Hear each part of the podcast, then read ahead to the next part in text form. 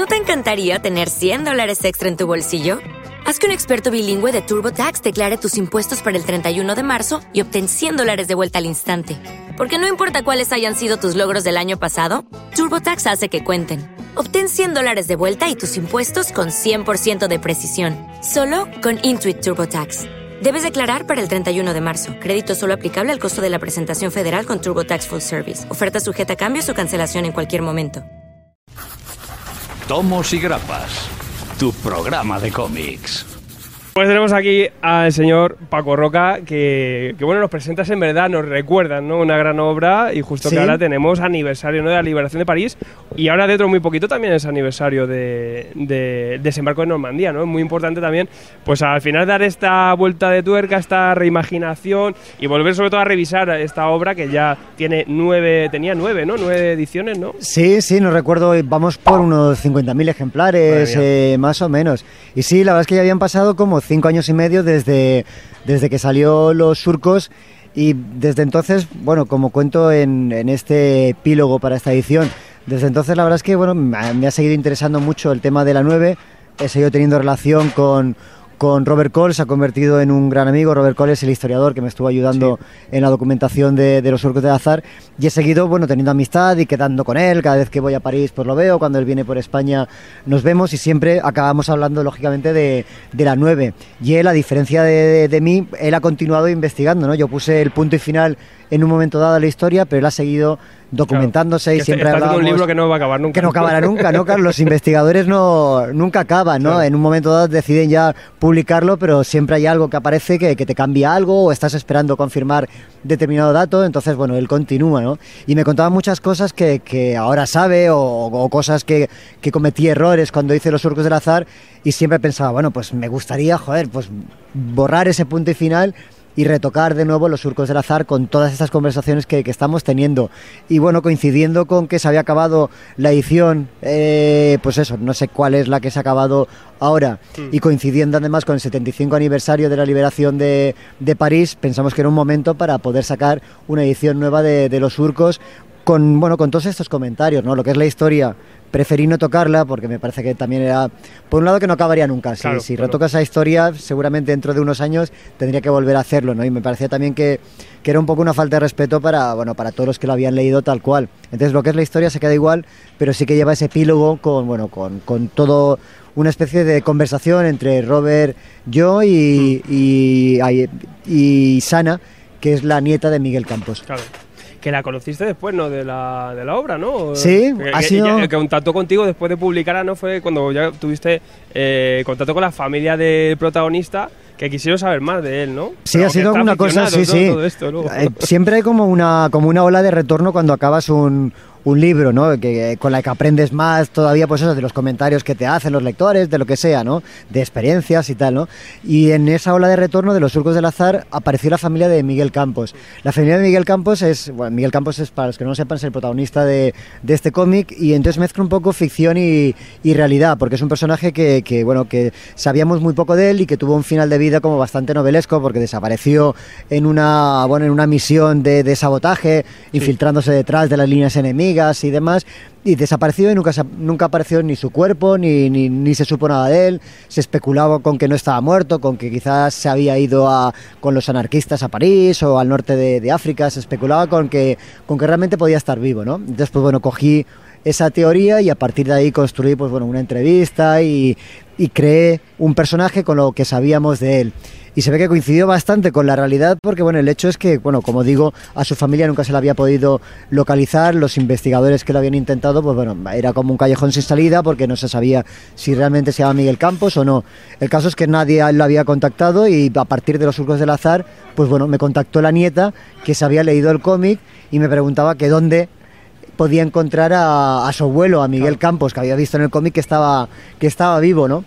Entonces quería presentárselo a, a su madre porque ella nunca conoció a Miguel Campos, que era su padre, ¿no? Es, Miguel Campos se fue de España cuando ella era muy pequeña y bueno, no, no tiene recuerdos de, de él. Entonces me, me preguntaba que dónde podía localizarlo, ¿no? Le tuve que decir que, era, que esa parte era ficción, que yo no sabía si su padre si su abuelo aún estaba aún estaría vivo pero sí que me sirvió para ponerlo en contacto con poner a la familia en contacto con, con Robert Cole con el historiador y a partir de ahí ellos sí que pudieron reconstruir parte de, la historia. Entonces en esta en este epílogo pues eh, bueno eh, Isana la nieta también tiene un, un papel y bueno y cuenta cosas sobre su abuelo Que aquí también en, en esta nueva edición, no, sí que no- en dos paginitas nos enseñas un Mm. poco qué pasó de verdad con este hombre, con Miguel, ¿no? Y, como- Sí. y también una especie de what if, ¿no? Pues no sabemos mucho, pero sí que ilustra muy Sí. rápidamente en dos viñetas, en verdad, pues cómo fue la cosa, ¿no? Sí, cuento la realidad, ¿no? Porque como digo, no quería cambiar nada del cómic Claro. porque no tendría, no tendría aquello final y bueno, al fin y al cabo es una obra de ficción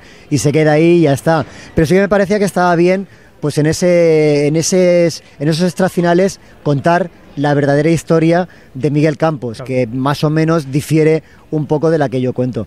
Claro que, bueno, para quien no lo sepa, aquí hablamos a través de Miguel eh, la historia de la, de la 9, ¿no? Que era la, la novena compañía de la segunda división blindada, ¿no? De, de la Francia Libre, Sí. que estaba creada por todos republicanos españoles que habían se habían exiliado, ¿no? De la, de la Sí. guerra civil. Y pasaron, eh, claro, a mí lo que me sorprende, claro, toda esta gente que, que- que estuvo en una guerra civil, que acabaron perdiendo, tuvieron que exiliar y luego les esperaba eh, pues un montón de cosas, ¿no? Desde la guerra de Túnez, eh, Sí. campos de trabajo, a luego ya la decisión de, de irse a Gran Bretaña, a volverse a instruir, meterse en el desembarco, avanzar por Francia, llegar a casi hasta, hasta bueno, hasta Alemania directamente. Eh, yo siempre lo veo como, como un, no sé, una demostración de, de esta gente estuvo 10 años de guerra y de lucha constante y encima ellos tenían el eh, siempre delante el decía, bueno, va- estamos acabando con el fascismo, vamos también a, a España después, ¿no? Ellos Sí, todavía sí. querían más. Claro, ese era su, su aliciente. De hecho, bueno, ellos estaban en esta guerra, yo creo que en primer lugar como revancha, porque Sí. al fin y al cabo, para ellos la Segunda Guerra Mundial no era más que, que otra etapa de la guerra civil, ¿no? La- para ellos la Segunda Guerra Mundial comenzaba con el golpe de Estado de, de Franco en España y el auge de- del fascismo. Sí. Entonces ellos estaban combatiendo con eso y combatían contra los mismos enemigos, combatían contra Hitler y combatían contra, contra Mussolini y ahora lo podían hacer con un buen armamento, ¿no? Entonces para ellos en primer lugar era la, la venganza, ¿no? De, de poder de poder vengarse de toda esta gente que les había dejado sin hogar.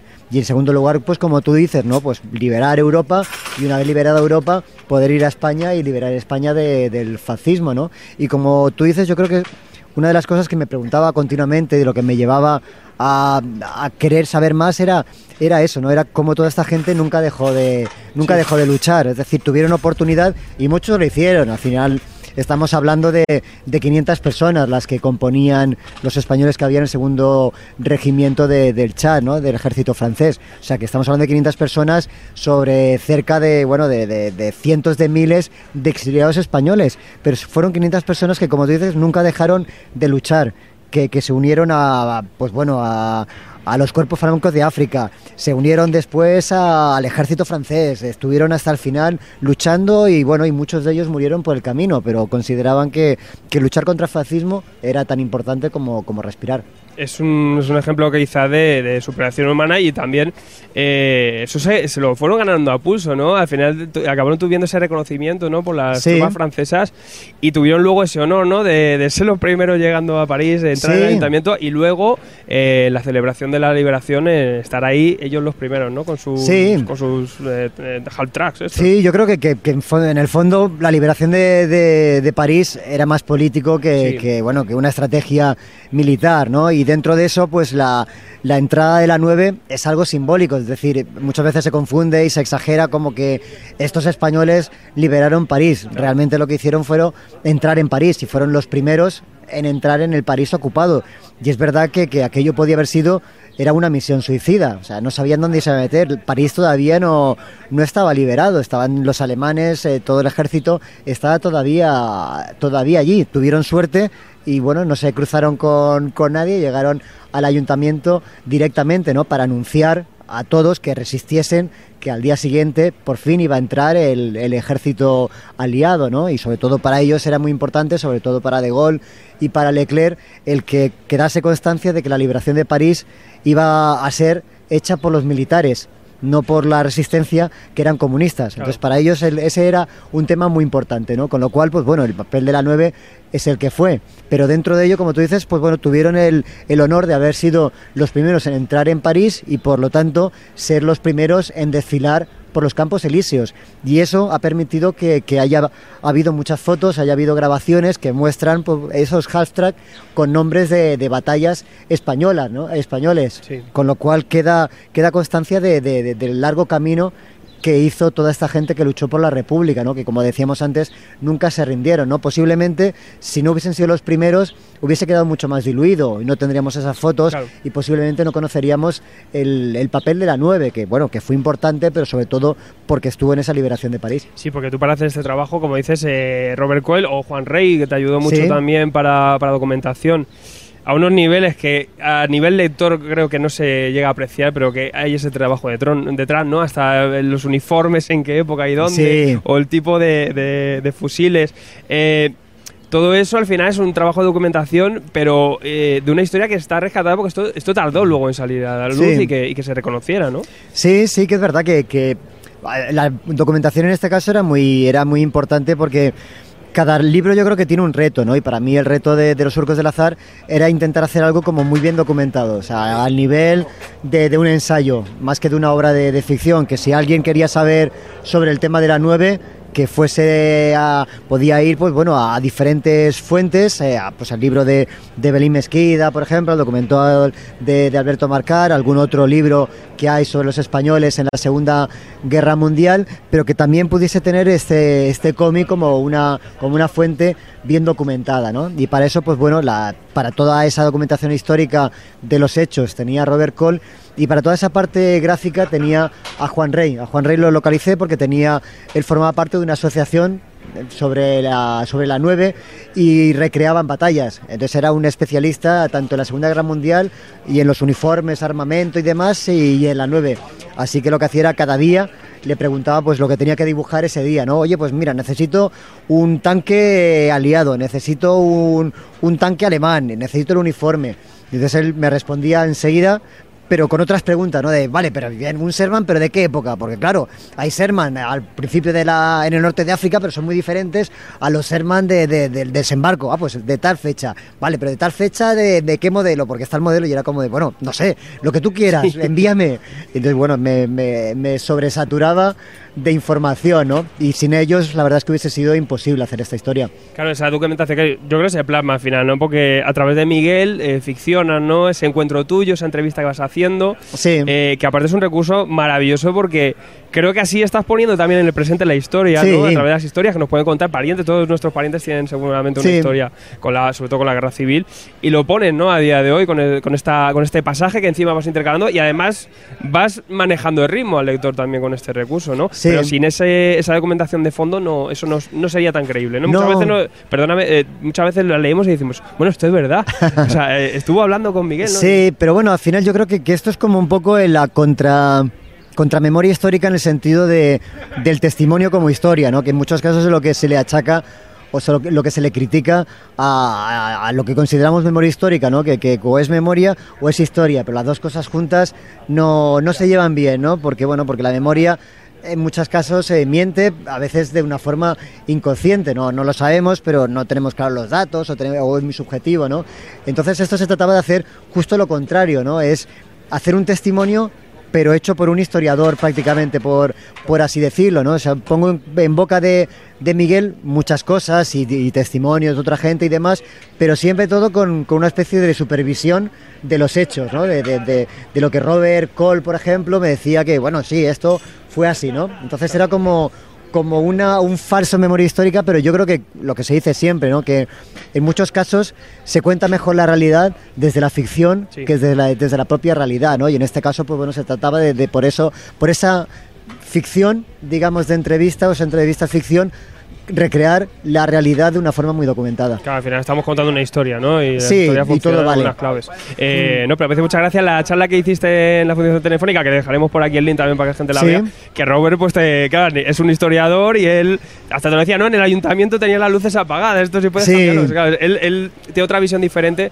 y tú luego, claro, tienes que ser todo lo respetuoso posible, pero siempre yendo a favor de la historia que Sí, contando, la verdad es que bueno, cuando tienes a alguien como, pues con la ayuda de Robert, ¿no? que es la persona que más sabe de esto, que, que lleva desde, desde el 96 investigando el, el tema, pues lo que tienes que hacer es fiarte de, de él, ¿no? Y, y ya que lo tienes, aprovecharlo, ¿no? Y en muchos casos la verdad es que, que la realidad le quitaba épica a lo que yo quería contar. Pues, eh, por ejemplo, pues la, la entrada en París, que, que- que yo la cuento tal y como fue, y no tiene ninguna ninguna acción, por así decirlo, ¿no? Porque como digo, no se pegó ningún tiro, llegaron sin ningún problema y es la, la escena, es el clímax de, de todo esto, ¿no? Y de repente, claro, si te ciñes a la realidad, pues bueno, de repente no tenía, ¿no? Aquello, ninguna acción ni, ni, ni, ni épica como, como digo, ¿no? En cierta manera, pero el basarme en la realidad yo creo que, que ayudaba mucho a, a este relato, ¿no? Había casos en los que ya no, ya no le hacía caso, ¿no? Porque decía, Robert, bueno, vale, es verdad que, que he puesto demasiadas luces encendidas en el ayuntamiento y es verdad que, que no estarían encendidas la, la lámpara de araña de- del salón y ese tipo de cosas, pero, pero es que me queda bonito. Lo voy a dejar, lo voy a dejar así, ¿no? Pero en otros casos sí, en otros casos sí que me ceñí en todo lo posible a lo que él me comentaba. Yo creo que esta obra eh, nos pone en la palestra la historia de la 9 y, y- y nos, nos vale de base ¿no? para conocerla y se la ha acercado a mucha gente. Eh, todo ese trabajo de documentación es, es muy grande. Me voy también, por ejemplo, al invierno de dibujante, que hiciste otra Sí. cosa igual a favor de, de la historieta aquí en España, a ese nivel prácticamente.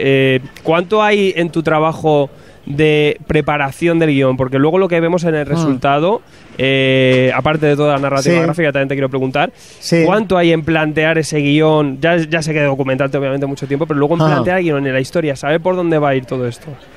Es que a mí es una parte que, me gusta mucho. Entonces la verdad es que no tengo, o sea, lo disfruto mucho con la, con la documentación. De hecho, lo que me lleva a, querer hacer determinados eh, temas en el cómic es conocerlos, ¿no? Reflexionar sobre ellos. Pues bueno, el tema de la 9, pues joder, ¿y qué pasó? ¿Y cómo llegaron ahí? ¿Y qué fue de ellos? Entonces para mí eso ya, ya lo cumple todo, ¿no? Lo que pasa que, claro, lógico, lógicamente luego tengo que sacarle partido a eso y tengo que ganarme la vida de alguna manera, ¿no? Tengo que amortizar todas esas horas y, meses de documentación, entonces hago un cómic, pero para mí esa parte ya es suficiente. Entonces le dedico eh, mucho tiempo y, lo que hago es solaparlo, ¿no? Hay una parte de- del trabajo de un cómic que es mucho más artesanal, ¿no? Toda esa parte final del dibujo, el color, en el que ya puedes tener la cabeza en otras cosas. Entonces casi que solapas, ¿no? Y en esa parte le dedico a investigar a hablar con, con testimonios o a empezar a buscar documentación. Entonces cuando termino ya dedico unos meses a la documentación y al mismo tiempo voy escribiendo el guion, porque en muchos casos es el, esa propia documentación la que te lleva, ¿no? Tú puedes tener una idea preconcebida de, de hacia dónde quieres ir, pues por ejemplo el caso de, del invierno del dibujante, ¿no? Es, son 100 años de historia prácticamente de la que tuvo Bruguera, desde, desde su fundación hasta los años 80. Entonces yo tenía una idea que, que era basar, situar la, la historia en un momento dado y tenía más o menos claro lo que iba a contar, pero con la documentación de repente encontré pues esa la anécdota de, de la revista Tío Vivo, ¿no? De estos cinco dibujantes que se van de Bruguera para montarse su, su propia revista, ¿no? Y de repente dices, ah, esto es lo que quería contar, ¿no? Esto está bien.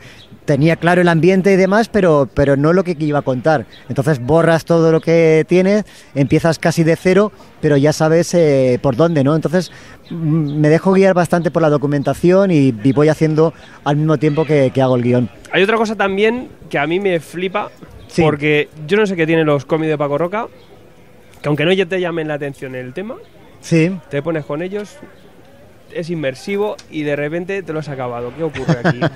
hay una fórmula ahí, hay algo que tú hagas ya gráficamente o narrativamente, que, que- que lo hagas así tan fluido, pero ¿hay una intención o simplemente es tu forma natural de, de contar las historias que entran así? Sí, no lo sé, la verdad es que no, no, me, lo, no me lo planteo, ¿no? Eh, imagino que es el, eh, la forma de contar que, que tienes, ¿no? Intento ser como muy, como muy claro a la hora de, de- de narrar. eh, yo creo que también es verdad que lo intentamos todos los autores, ¿no? Intentar llegar al máximo público posible. Y, y también pienso en todos esos que no son lectores habituales de, de cómic. Entonces tú lo tienes en la cabeza, que lo consigas o no, al final no depende mucho de, mucho de ti, pero imagino que sí, que acabas teniendo como una forma de, de narrar que es muy, que es muy personal, vas descubriendo recursos que, que piensas que, que pueden funcionar, pero también yo creo que, que, que que tienes que ir, cada historia te pide una cosa, un tipo de, de recursos y no siempre te funcionan los mismos. Es decir, los recursos que te funcionan, por ejemplo, en, en la encrucijada, que es muy diferente. Sí. A, a los recursos que, que puedes eh, necesitar para hacer el tesoro del cisne negro. Sí. Y eso también me gusta, ¿no? El, el cambiar de temática, porque me, me parece hacer un cómic, a mí me encanta hacer cómics, pero es verdad que, que es aburrido. Es tedioso, ¿no? Sí, un Eh, proceso es- laborioso, sí. Sí, y, y lento, son muchas páginas y cada vez que empiezas un nuevo proyecto siempre te da mucha pereza, ¿no? Decir, bueno, venga, vamos allá, ¿no? Voy a estar dos años aquí encerrado en mi estudio para, Sí. para poder hacerlo, ¿no? Entonces necesitas como un aliciente. Entonces el cambiar de, de temas eh, me, me- me sirve mucho porque me hace repensármelo todo, ¿no? O Mm. de repente de, de vertical pasar a un formato horizontal te hace como volver otra vez a empezar, ¿no? A- con la misma ilusión de, a ver, a ver qué esto, qué recursos me, me sirven, ¿no? Entonces yo creo que, que, que eso a mí me, me funciona bien, ¿no? El, el olvidarte de todo lo que has hecho antes, ¿no? De, vale, me olvido de todo y empiezo de cero, a ver de lo que he hecho antes, qué recursos me sirven para lo que tengo que, que contar, ¿no? Entonces, pues bueno, imagino que habrá algo, un nexo común ahí que hace que todas las historias tengan un ritmo parecido, pero la verdad es que intento empezar de, Sí, o de sea, la cero. verdad es que cada historia sí necesita, pues al final unos códigos para esa propia historia, ¿no? Sí, es verdad que vas, vas eh, acumulando recursos. Por ejemplo, Sí. yo creo que, que el Tesoro de Cisne Negro, por citar el, el último, tiene recursos de, de- de los surcos del azar, Sí. tiene recursos de la encrucijada también y tiene recursos de, de un hombre en pijama. Sí. Porque con un hombre en pijama a mí me, me- me sirvió muchísimo, aprendí muchísimo haciendo un hombre en pijama porque, porque tenía que utilizar la viñeta de una forma que no era la de, la de una ventana a la realidad. En muchos casos se parecía más a una ilustración de prensa, Sí. en el sentido de que tenía que, que ilustrar conceptos, no acciones. Sí. Con lo cual tenías que buscarte tus metáforas y demás. Y ese recurso luego se ha ido repitiendo pues, en otras obras y me parece que, que se... Que, que marida muy bien con la, con la forma de narrar de acción. Y Claro. la encrucijada tiene partes que, que podían a priori ser tediosas de, contar porque eran eh, mucha explicación de cosas técnicas o de temas de, leyes y demás, pero con, con ese concepto de, de metáforas visuales o de ese lenguaje de usar la viñeta de una, no de como una ventana a realidad, de repente funcionaba mejor, ¿no? Con lo cual sí que es verdad que vas cogiendo recursos y los vas reutilizando. Claro, y aparte también jugar con diferentes géneros, porque aquí, por ejemplo, en los Sucul Azar, en verdad también hay género de aventuras. Sí. La gente se ha metido en mil historias. Sí, lo que pasa es que sí que lo que quería era huir precisamente de, de lógicamente, claro, es una aventura eh, increíble, ¿no? Una Claro. gente que, que va luchando batalla tras batalla en la Segunda Guerra Mundial. Pero no quería hacer un cómic bélico ni un cómic de, de aventuras en el sentido de, de, de, de- de de entretenimiento. ofrecer acción y ya sí, está, claro. porque precisamente lo que quería era huir de ese tipo de historias en plan hazañas bélicas Mm. o, o de esas películas de, de acción en la que le pegas un tiro a alguien y, y da un, un par de, de- de pasos hacia atrás Sí. y cae, sino que, que era basarte lo máximo posible en, en la realidad y sobre todo si había una referencia era la de los documentales, el documental de, Sí. de guerra, ¿no? Entonces sí que intentaba huir de todo eso, pero es verdad que claro, lógicamente la historia es en sí es una aventura. Claro, efectivamente. Eh, ya para ir acabando, Sí. mm, ¿en qué estás liado? ¿Tie- ¿Tienes algo entre manos? Porque nosotros siempre tenemos curiosidad y siempre te pregunto.